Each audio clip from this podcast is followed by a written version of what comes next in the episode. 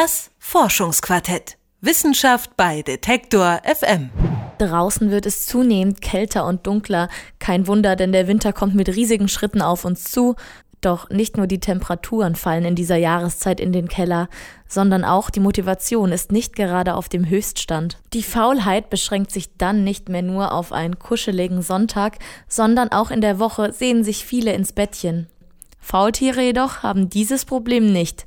Sie hängen den lieben langen Tag im Baum ab und genießen das Nichtstun in vollen Zügen.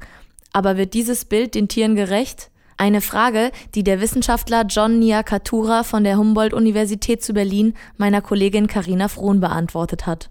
Wie faul ist das Faultier wirklich? Man muss sagen, dass Faultiere natürlich faul sind, aber äh, dass sie auch nicht fauler sind als andere Tiere, die eine ähnliche Biologie haben wie die Faultiere.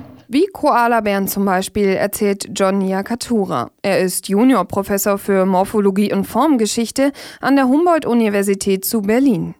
Ihn beschäftigt unter anderem die Frage, warum sich Faultiere so bewegen, wie sie es tun.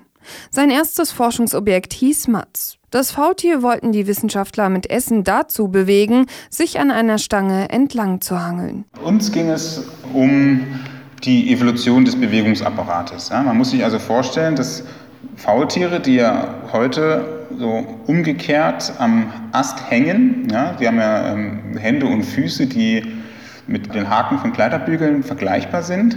Und so können sie sich relativ passiv von unten an den Ast hängen. Doch Mats hatte wohl keine Lust, ein Forschungsobjekt zu werden und hat sich nicht bewegt. Warum es letztendlich nicht geklappt hat, kann ich gar nicht abschließend sagen. Das eine Faultier, äh, wir hatten ja mehrere, hat sozusagen auf diese Lokangebote nicht reagiert und deswegen war es sozusagen nicht kooperativ. Nicht einmal auf Eier und Nudeln hat das Faultier reagiert. Dabei sind das ganz besondere Spezialitäten für die Tierchen. Sonst leben sie doch eher in einfacheren Verhältnissen. Sie fressen im Grunde nur die Blätter, die ihnen vor der Nase wachsen. Übrigens sind Faultiere auch teilweise auf ganz bestimmte Nahrungspflanzen angewiesen und deswegen auch schwer in Europa im Zoo zu halten beispielsweise. Das gilt für die Dreifingerfaultiere. Meint Nia Katura. Dreifingerfaultiere sind neben diesen kulinarischen Vorlieben auch noch für etwas anderes bekannt. Sie begeben sich nur einmal pro Woche auf den Boden und setzen dort ihren Kot ab. Lange wussten Forscher nicht warum. Immerhin fällt es ihnen nicht ganz leicht, auf dem festen Boden unterwegs zu sein. Also die Tiere sind so sehr an das umgekehrte Hangeln an den Ästen angepasst, dass es ihnen sehr, sehr schwer fällt, sich auf allen Vieren auf dem Boden zu bewegen. Ja. Dennoch kommt es natürlich vor, dass die Tiere auf den Boden kommen und beispielsweise in den Ländern, in denen sie vorkommen, Straßen überqueren müssen. Da lauern neben den Autos auch noch Raubtiere, die sie fressen wollen. Jede Expedition ist also ein Wagnis für alle Faultiere. Deshalb verzichten die Artgenossen, die Zwei-Finger-Faultiere, größtenteils auf Bodenexpeditionen beim Stuhlgang lassen. Letztendlich gilt es in gewisser Weise auch für uns Menschen. Ja, wenn der Gang zum Kühlschrank nicht weit ist, dann legt man eben auch keine langen Strecken zurück. Forscher der University of Wisconsin-Madison fanden eine mögliche Antwort für die wöchentlichen Ausflüge der Dreifingerfaultiere.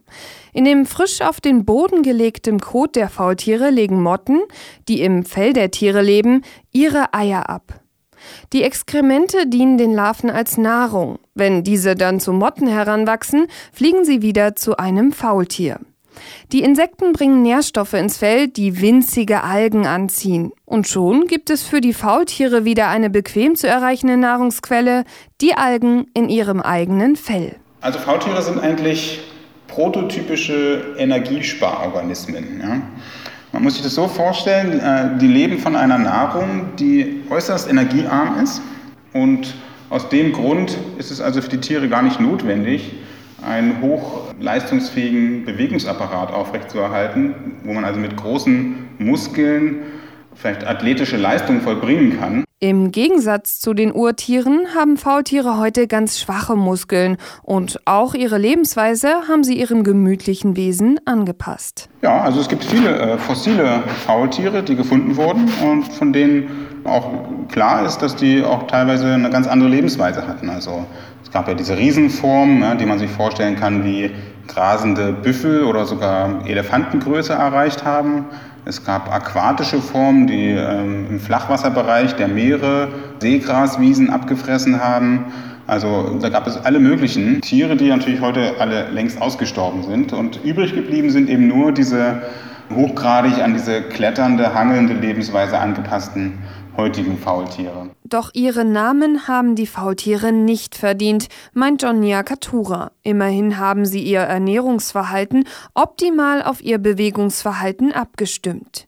Sie sind also sehr erfolgreich in dem, was sie tun, unabhängig davon, dass sie nur acht bis neun Stunden am Tag wach sind. Und selbst ihnen nur beim Leben zuzuschauen, entspannt schon die meisten Menschen. Die Faultiere mit ihrer Anpassung eben an diese Lebensweise mit der energiearmen Kost und so weiter, was ich alles ausgeführt habe, in gewisser Weise auch ein Gegenmodell auch sind zu der, unserer heutigen Zeit. Ne? Und von daher sich vielleicht auch die Faultiere so einer großen Beliebtheit erfreuen können. Diese Gemächlichkeit, diese Gelassenheit und diese Bescheidenheit. Sagt John Nia Katura.